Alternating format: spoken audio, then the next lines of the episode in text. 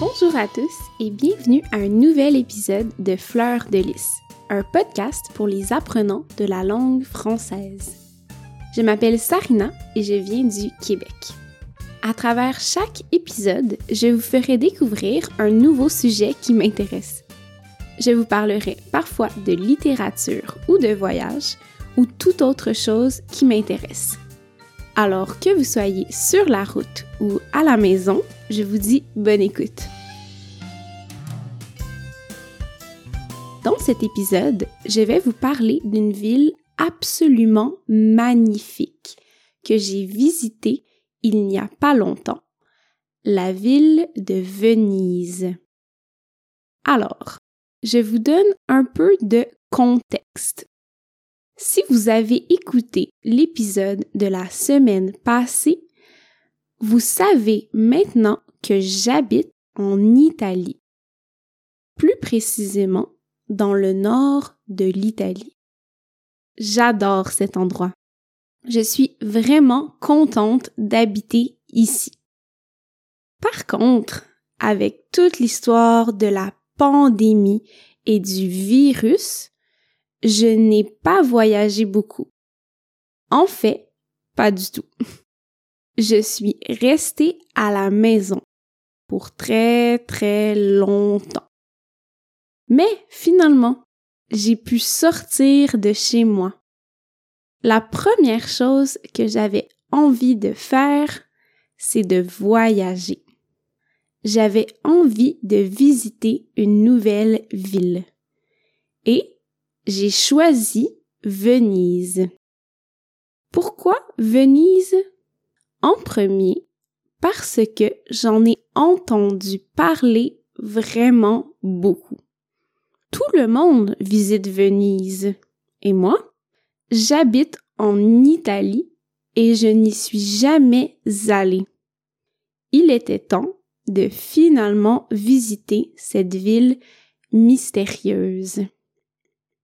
Je dis mystérieuse parce que avant d'y aller, c'était un peu difficile pour moi d'imaginer une ville comme ça, avec juste des canaux, une ville complètement dans l'eau. C'est déjà pas mal cool comme concept, une ville complètement entourée d'eau. Ce que j'ai découvert en allant Venise, c'est qu'il y a beaucoup plus que ce que je m'attendais. Il y a beaucoup plus de charme, de beauté et de mystère. Si vous allez à Venise en vous attendant à voir beaucoup de canaux, comme moi, vous allez découvrir beaucoup plus. La chose que j'ai préférée Venise, c'est l'architecture. Puisque Venise était un point important pour la marchandise entre l'Orient et l'Occident, on peut voir qu'il y a des influences orientales dans la ville. Par exemple, il y a des fenêtres très typiques de Venise, qui ont un style très oriental. C'est difficile à expliquer dans un podcast, mais je vous invite à faire une recherche Google. Vous allez voir, c'est très beau.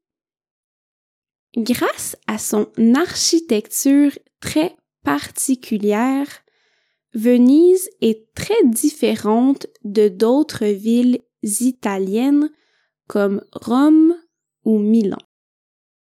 En se promenant à Venise, on a presque l'impression de ne pas être en Italie, mais plutôt dans le Moyen-Orient. D'ailleurs, vous connaissez le fameux cocktail Spritz? C'est un cocktail très populaire italien qu'on aime partout dans le monde. Ce cocktail est fait avec du prosecco et un apéritif alcoolisé qui s'appelle apérole. C'est très bon, ce n'est pas trop sucré. Mais saviez-vous que ce fameux cocktail italien vient de la région de Vénétie? C'est la région où se trouve Venise. D'ailleurs, partout dans la région, le cocktail ne coûte pas très cher.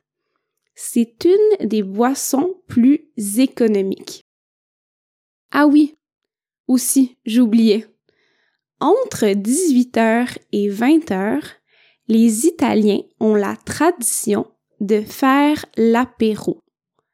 Cette tradition, c'est de manger un petit quelque chose comme des chips ou des olives, par exemple, en buvant un cocktail ou un verre de vin.